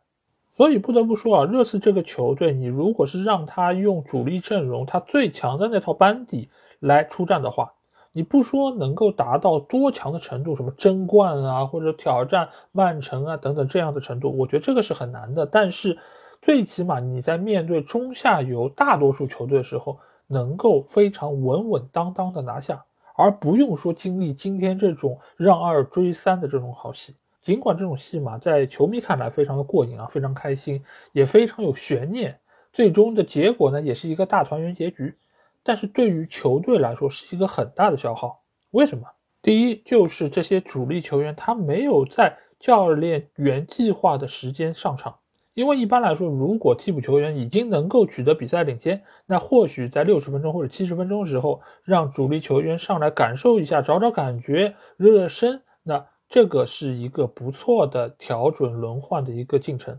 但是这场比赛我们发现他在四十五分钟就开始换人，而且之后到五十分钟完成了三个换人，这也就是让这些主力球员过早的来到赛场上，他们的体能其实也是得到了过多的消耗，这个对于下场比赛是不利的。而且第二点，你让一个主力球员上来，你面对的是一个领先或者说是一个打平的局面，和面对一个落后局面。这个打法是不一样的，你的体能消耗也是不一样的，你的心理状态也是不一样的。因此，让球员面对这样一个两球落后的局面，对于他们来说，其实就是一个额外的消耗。更不要说中间有一些铁打的主力，他们没有落到一分钟休息的时间，对于他们来说已经是无比的疲惫啊！这个当中，自然也包括热刺队的当家前锋哈里凯恩。不过，不管怎么说，能够最后拿下这场比赛，终归是一个好消息啊！毕竟他们在之前的比赛中已经是收获了两连败，这场比赛已经是不容再有失啊！更何况，等下周末他们打完马赛，回到英超联赛，他们的对手将是利物浦队啊！尽管利物浦队现在是处在一个虎落平阳的状态，但是虎它永远是虎，你永远不能低估他们的实力。你如果把他们当成病猫，那最后有可能就会成为他们劫富济贫的下一个被劫的对象。好，那在说完了最佳阵容之后啊，我们还有三场比赛之前没有提及。那通过这个环节，我们来简单说一下。那第一场比赛就是在 G Tech 社区球场进行的，布伦特福德在主场迎战狼队这场比赛啊。这两个球队目前的境况都不是特别好，布伦特福德已经是两轮不胜，而狼队已经是经历了两连败啊，所以双方都希望能够在这场比赛中拿下对手。尤其布伦特福德上场比赛，我们知道他们是给阿斯顿维拉记了旗啊。是零比四一场大败，所以他们回到主场之后，肯定是想要依靠主场的优势拿下这场比赛胜利。毕竟他们在这赛季所取得的三场比赛胜利全部都是在主场。但是这两个球队目前遇到了一个境况是什么？就是射门的转化效率太低，没有办法能够取得进球。尽管布伦特福德这个赛季已经在联赛之中打进了十九个球，但是最近一段时间。球队是进入了进球荒，连续两场比赛都没有办法取得任何一个进球，而狼队更是这个赛季全联盟进球最少的球队。他们和诺丁汉森林一样，到目前为止进球数还没有达到十个啊！所以整场比赛的一个进程啊，就是和我们预期的一样，就是打的波澜不惊。双方或许是能够创造出一些机会，但是破门的场面并不太多。而且伊万托尼这场比赛的表现和状态似乎也没有处在他个人一个高位，所以半场过后啊，这场比赛显得是有一点点平淡。但是没有想到下半场一开始风云突变啊，两个球队很快就都取得了进球。先是由布伦特福德这边依靠一个角球的配合，由本米倒钩射门啊，将球打入了网底啊。这个球其实打的也非常的意外，因为一般来说像这种角球配合，他们都是会依靠队内的高点，比如说伊万托尼这样的球员。但是没有想到这个球是找了他们的中后卫球员本米，而且本米这个球并不是用头顶进的，而是一个非常漂亮的侧勾。将球勾入了网底啊！这个球其实也是在对方三名防守球员的一个防守之下把球打进的，非常的漂亮。但是就在他们刚刚庆祝完进球之后，狼队也取了进球。这个球是来自于他们在禁区之内的倒传之后，将球封到了禁区弧顶。在这个位置，鲁本内维斯一脚远射把球打进。这个赛季尽管狼队进球不多，但是鲁本内维斯在外围远射这一下其实是他们主要的一个进攻手段，因为本身他的脚头非常的硬，而且准度也非常高。所以在这样一个位置，布伦特福德其实并没有太多的球员上去封堵，给到了内维斯后插上射门的一个机会。到这个时候，双方是重新回到了同一起跑线上，而在此之后，双方也就再也没有取得进球。尽管没有取得进球，但是在比赛的最后阶段是引发了一个小高潮。那什么，就是今年刚刚来到狼队的前锋球员迭戈科斯塔，也就是盛世美颜啊，在最后时刻由于头顶对方的后卫球员而被红牌直接罚下。这个球从赛后的 VR 可以看到，他这个动作非常明显。一开始他在受到对方球员干扰情况下，他想要用手部甩开对方，甚至于有一个肘击的动作，只是那个甩手的动作并没有击打到对手，所以他恼羞成怒，转过身来用头顶了一下对方。我不知道是他故意为之，还是他离开顶级赛场时间有点久，所以他不知道现在有 VAR 这个东西。否则，你作为球队的当家前锋，在比赛的最后阶段。做出这种动作其实是相当不理智的，而且现在的赛场上其实没有任何一个地方是死角，你只要做出了这个动作，只会被放大，而不会被无视。所以这张红牌得的是不冤枉的。但是对于狼队这样一个本身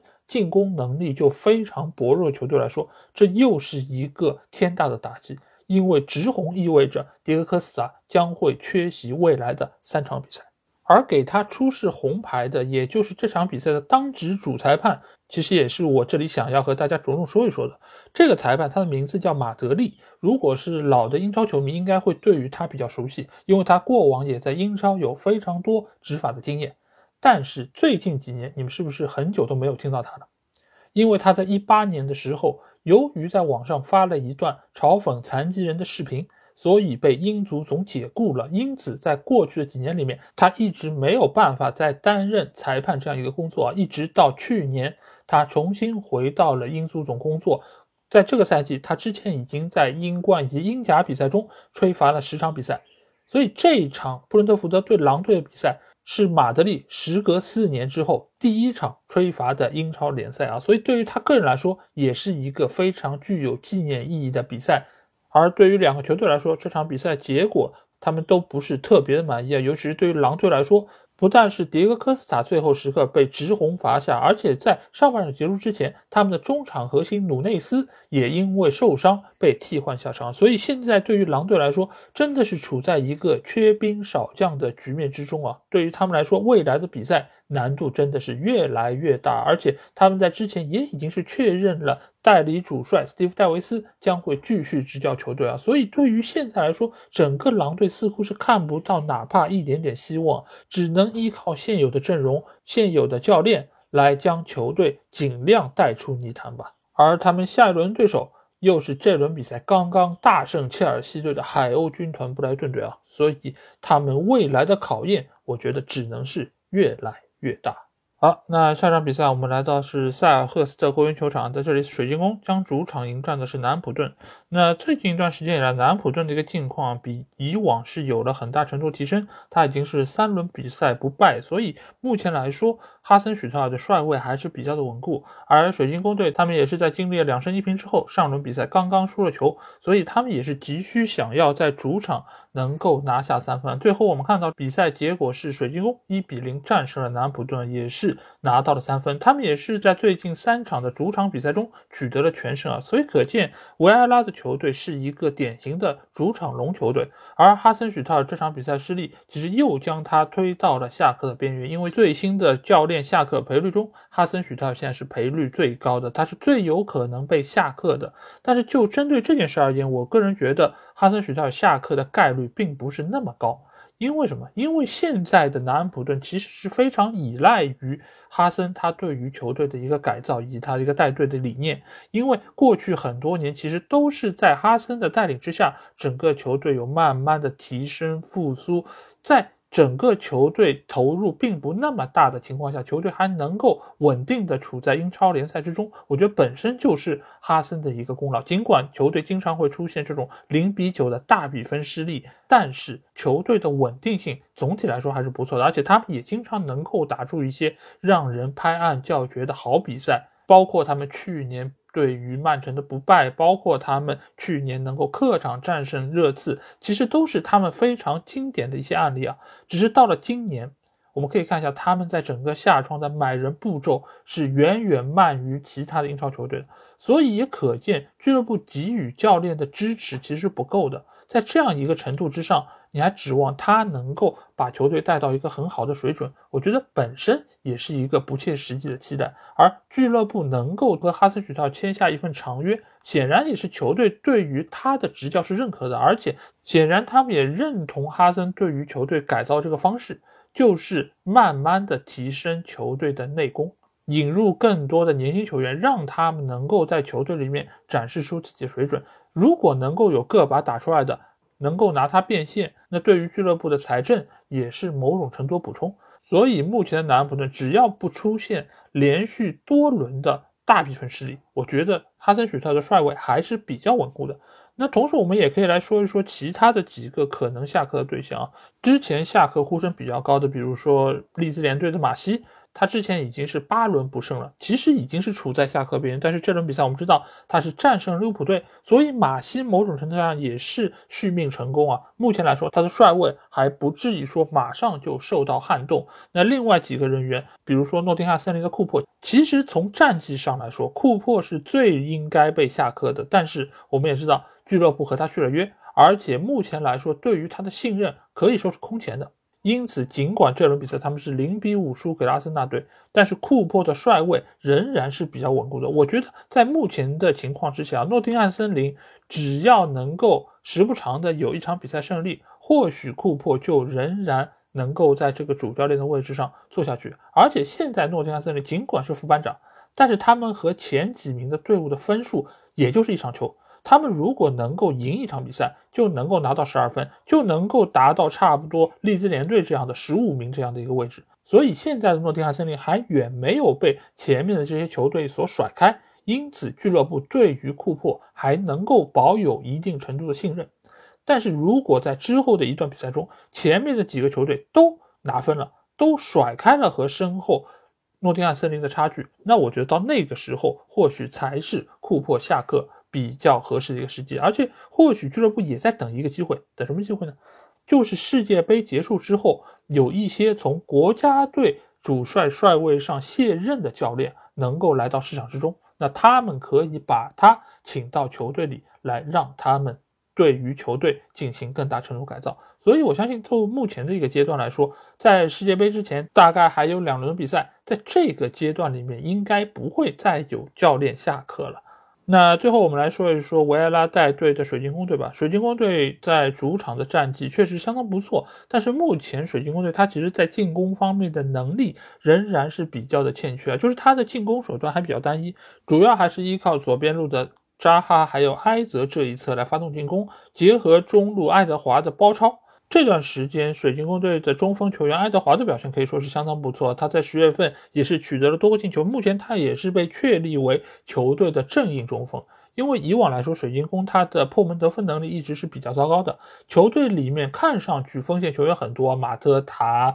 本特克啊等等这些球员其实都可以破门得分，但是他们的进攻效率是相当糟糕的。所以在这样一个程度之上，维埃拉其实一直都在变换锋线上球员的一个人选，也是在针对不同的队伍，他有不同的安排。而在最近一段时间里面，爱德华的表现可以说是相当出色。他的把握机会能力尽管没有办法和其他球队那些神锋相比，但是放在水晶宫队内已经算是相当不错的人选。而且他本身也有一定的身体素质，而且他的速度也不错，脚法也可以。所以结合上。左边路的扎哈，其实这一对组合已经可以说某种程度上形成那种一招鲜的这种打法。那这种打法你要放到强队里面，可能没有什么威胁。但是你如果能够稳稳的吃下中下游这些队伍，拿到足够分数，那水晶宫今年的保级又是问题不大。毕竟他们今年是损失了加拉格尔这样一个中场核心，所以使得目前他们尽管是变换了多种人员架构啊，什么埃泽啊、奥利塞啊，包括中间的施卢普啊。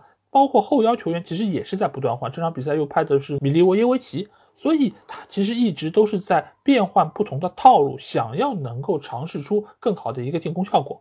但是在目前的情况上来说，想要弥补加拉格尔出走的这么一个情况，我觉得还是比较有难度。目前来说，他只能依靠球员个人能力来某种程度上弥补一些这方面所出现的负面效应啊，但是效果仍然不是特别让人满意啊。所以现在来说，他只能依靠主场这样一个优势，尽量拿到该拿的分数。所以对于维埃拉来说，今年这个仗其实还是挺难打的。而且由于赛程的原因啊，他们主场面对的对手在接下来也将从这些中下游队伍变为上游的这些队伍，所以他其实拿分的难度也会变得越来越大。对于维埃拉来说，他所要面对的考验可能才刚刚开始。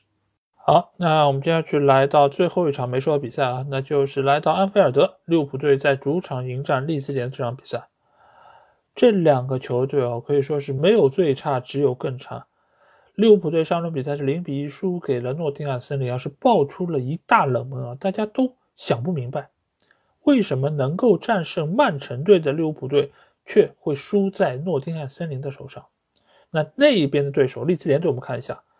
最近四场比赛是收获了四连败，而且已经是八轮比赛不胜了。马西已经是来到了下课的最边缘，在这个时候，两个球队都想要从对方身上拿到分数。最后的结果我们也看到，利兹联队居然能够在安菲尔德拿走三分啊！这到底是怎么做到的？利物浦队又是怎么了？那这场比赛我们从一开始就发现利物浦队不在状态，为什么？因为他们第四分钟的时候就失了球，而且这个球失的是非常非常的莫名其妙。尽管我一直不太愿意用某些贬低的话来形容其他球队啊，但是这个球，这个失误，我觉得只能用愚蠢两个字来形容。你想，这个球，戈麦斯已经把球断下来了，他已经把球控制在脚下，而且他已经在边线的旁边。就一般的处理球方式，比较稳妥的就是一个转身，大脚往前场开就结束了。如果出界了也没有关系，让对手拿到个边线球，也就这么回事儿。但是这个球，他居然。在对方已经防在你右侧的情况下，他还选择往右侧传，而且他在传球的那一瞬间根本没有抬头看门将的位置。他就传了，而且这个球传的非常的巧妙，正好传到了阿里松和范戴克的中间，是一个无人区域，而且这个球力量传的还不小。当范戴克意识到这个球的时候，已经太晚了，他再启动已经跟不上这个球的速度。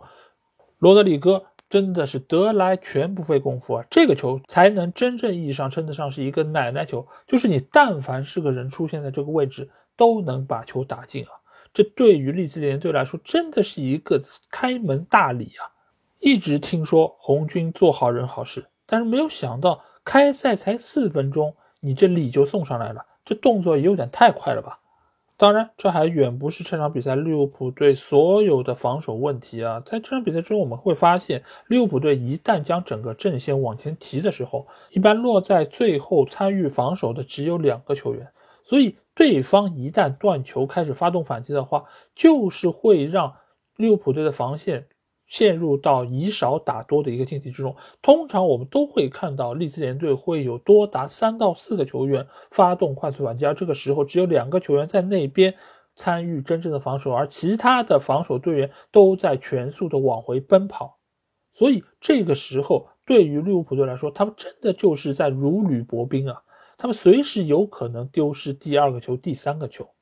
而且利兹联队，我们也知道，他是一个非常年轻的球队，他在奔跑上面的能力一点也不比利物浦队要差。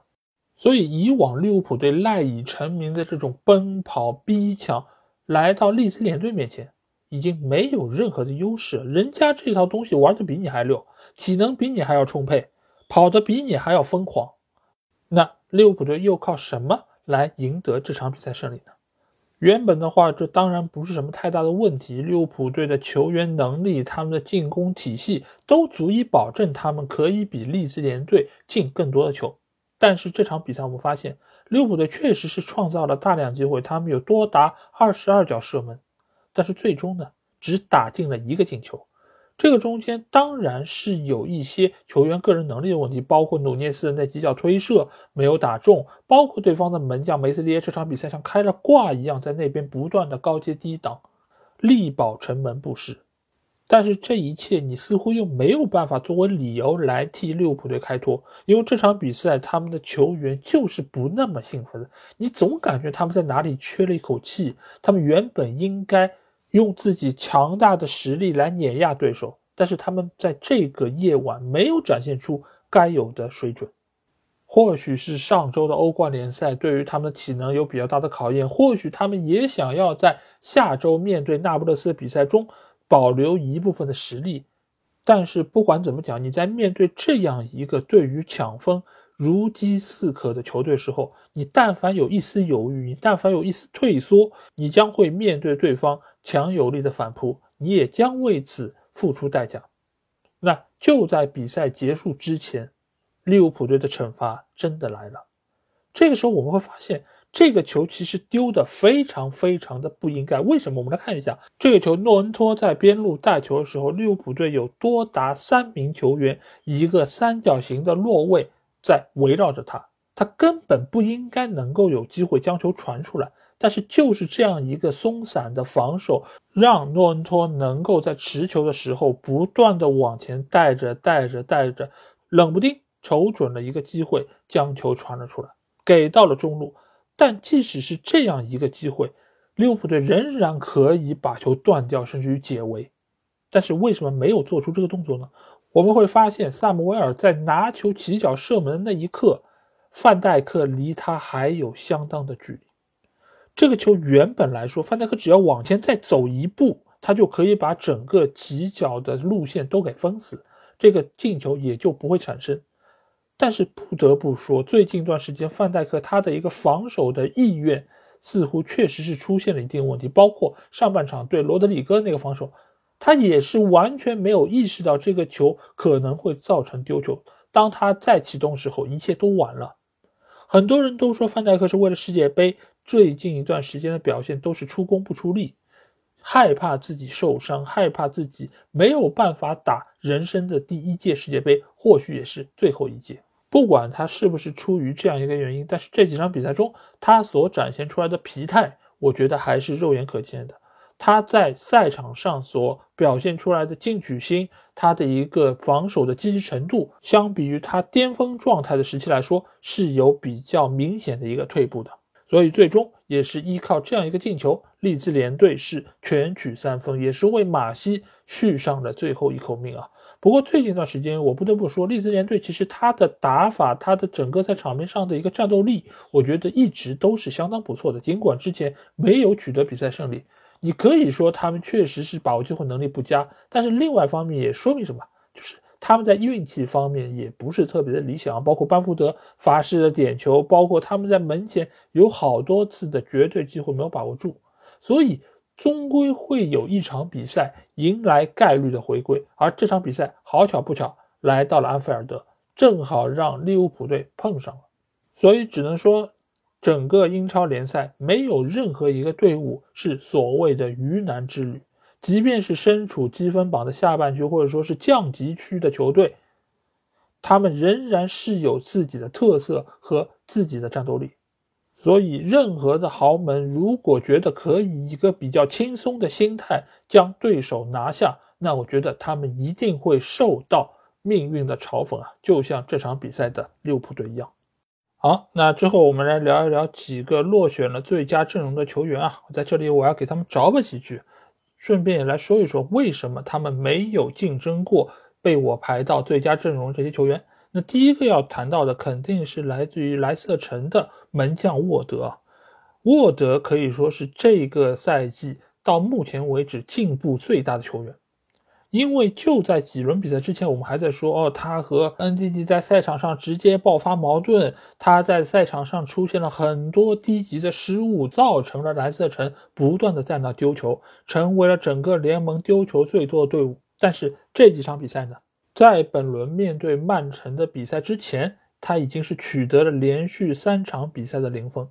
尽管我没有查阅相关的数据啊，但是相信这个记录在这个赛季的英超联赛里面也算是相当亮眼的一个表现了。而且就算是在面对曼城的这场比赛中，他也是贡献了非常多次关键的扑救。如果不是因为德布劳内的那脚任意球实在是角度过于刁钻啊。有可能他将迎来他的零封四连击啊！这对于一个在赛季初排名榜末的球队来说，是多么的不可思议啊！而且他在这几轮的表现也可以说是可圈可点！他一共是奉献了多达十七次的扑救啊！这个数据其实和凯帕也相差并不太远，所以我也真的是在凯帕和他之间是经过了非常多的纠结。最终，我之所以给到凯帕一个很重要原因，还是在于凯帕是切切实实救了切尔西队。如果不是凯帕的这些扑救，切尔西队是有可能赢不下比赛的。而尽管沃德的表现也很关键，但是由于这几轮比赛他所遇到的对手相对来说不是那么强啊，比如说森林啊、伯恩茅斯啊、水晶宫啊、利兹联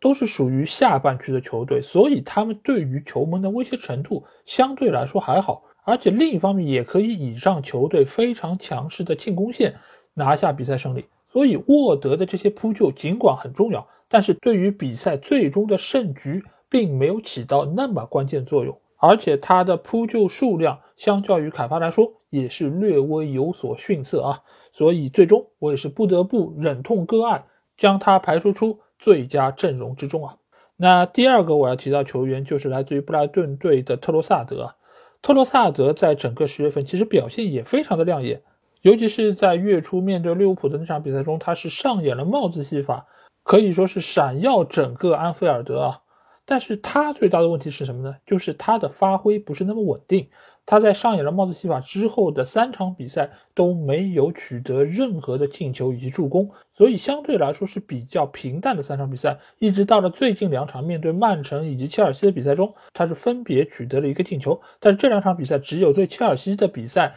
是取得了胜利的。所以尽管他的进球数并不少，这个月是打进了五个进球，但是其实并没有帮助球队切切实实拿到太多比赛的胜利。所以这方面其实也是让他的得分略微打了一些折扣啊，我也是没有办法将他排到最佳阵容之中。那最后一个要提到的人物，我相信大家应该也已经猜到了，那就是大家最最最最喜欢的莱喊出他的名字，对，那就是哈兰德。哈兰德在这个月的表现可以说是非常的出色啊，他一共是取得了六个进球，两个助攻。尤其是面对曼联那场比赛，他一下子就上演了帽子戏法，而且也是助攻福登，打入了两个进球。但是他没有入选，最主要的原因还是在于他和预期的表现差距并没有特别的明显。因为大家对于他期待都是他是现在最出色的前锋，所以每一轮比赛他都应该有更好的发挥才是。而且目前对于他在场上的表现，主要还是体现在进球这一个数据上。而且在这个月的比赛之中，他除了本轮对莱斯特比赛没有上场之外，他对于利物浦那场比赛其实也没有取得进球。这个和各方对于他的期待还是有所差距啊。就是你最起码每轮都要进球吧。因为这个是大家现在给我一个最直观印象，毕竟你不是卡顿威尔逊啊，各方对你的预期其实就是你每场比赛都要有所斩获，都要有所发挥，才对得起在曼城这样一个体系中给你供给了这么多进攻的炮弹。而之所以我在凯恩和他之间选择了凯恩，另外一个重要的原因就是在于凯恩对于球队的帮助是全方位的，他是一个人在扛着一个队在走，而哈兰德呢？是全队在扛着哈兰德在走，这个或许就是两个球员在队内最大的不同，并不是说哈兰德不好，或者说哈兰德这么做有任何的问题，这个是球队分工的不同。有些时候你要知道，在一个集体之中，能力越全面越强的人，他通常的一个结局是什么？就是能者多劳嘛。你既然能力强，那你就多做一点了。那多做一点的后果，通常又会是什么呢？那就是多做多错呀。你可以看一看热苏斯在阿森纳队内跑上跑下，不断的组织进攻、参与进攻，直到最后临门起脚那一下，哎，他把握不住了。为什么呢？因为他要做的事儿太多了，他把太多的体能用在了之前的很多事情上，使得最终需要他转化的那一下，他没有力气了，他的稳定性不够了。而哈兰德在早期的几场比赛中，整个半场只有个位数的触球，说明什么？说明他的大多数力气都可以用在最后转化这一下。瓜迪奥拉要求你只要做好进球就可以了，OK，没问题。这个是战术安排，这个是球队给予你的要求不同。但是至于是你自身的能力不够，球队不要求你做，还是球队说你可以不贡献你那部分能力，那我就要求你做好进球，这个就无从得知了。所以目前从场上所展现出来的能力体现来说，哈兰德就是不那么全面的。或许有朝一日瓜迪奥拉能够让我见识一下，他也能够跑上跑下，他也可以全方位的成为球队接应的一个很重要的点。在那个时候，他还能够有稳定的进球输出，那或许到那个时候，我可以给哈兰德更高的一个评价。但是在现在的这样一个。倾尽曼城队所有资源的情况下，哈兰德，你要做到的难道不应该是场场都取得进球吗？好，那下一轮比赛，我就期待着你能够在升班马球队弗洛姆身上上演帽子戏法，我看好你哦，加油！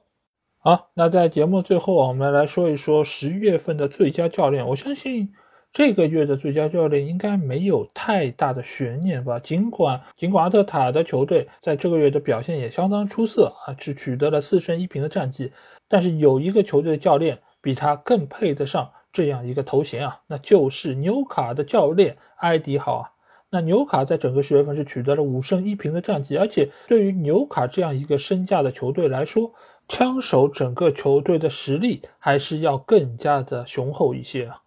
所以埃迪豪可以带队取得这样的成绩，真的是殊为不易啊！而且我们可以看一下他这六轮比赛所遇到对手，中间有曼联、有热刺这样的 Big 六豪强，也有弗洛姆、埃弗顿这样一个在慢慢往上走的实力劲旅。所以这六场比赛的含金量是十足的，而且在这六场比赛中，他是取得了十六个进球，仅仅只失了三个球。所以他在攻防两端的实力都得到了非常充分的体现。而且我们不要忘记，埃迪豪在到队之前，他接手的是怎样的一个烂摊子？是史蒂夫·布鲁斯快要将球队带降级的这么一个球队。而在仅仅一年之后，埃迪豪已经把整个球队打理的有模有样。当然，这个中间确实俱乐部是花了钱给他引入一些球员，但是我们也不要忘记，布鲁斯在队的时候，他其实买的人也并不少。乔林顿也是在他那个时候引入的，但是他用好了吗？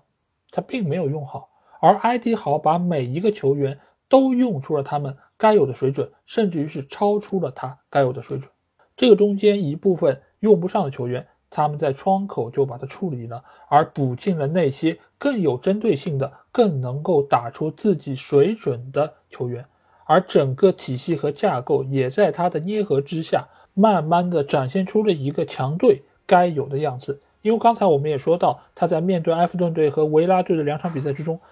一共才让对手射了四脚门，而且没有一脚是打中球门范围的。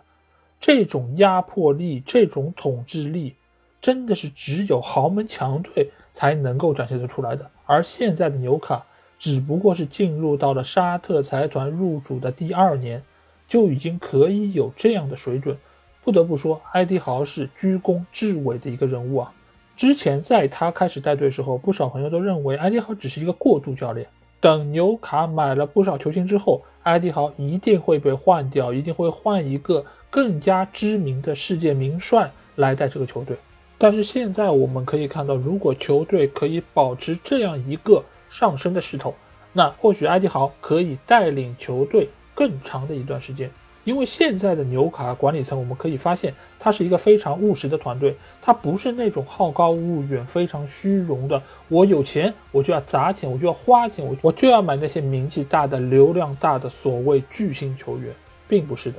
对于球员，他也是非常的务实。那对于教练，更是如此，只要你能够向着一个正确的方向在发展，在带队，那我就给你时间，给你机会。所以，埃迪豪现在也是用自己的努力成果，在向管理层证明着自己是纽卡这个帅位上非常正确的一个主教练人选。所以，十月份的最佳主教练，我会给到埃迪豪。好那这期节目基本上就这样啊！如果你听了我节目，有什么话想对我说，欢迎在我们的评论区留言。如果想要和我直接交流，也可以来加我们的群，只要在微信里面搜索“足球无双”就可以找到。期待您的关注和加入。那这期节目就到这儿，我们下一期的英超无双节目再见吧，大家拜拜。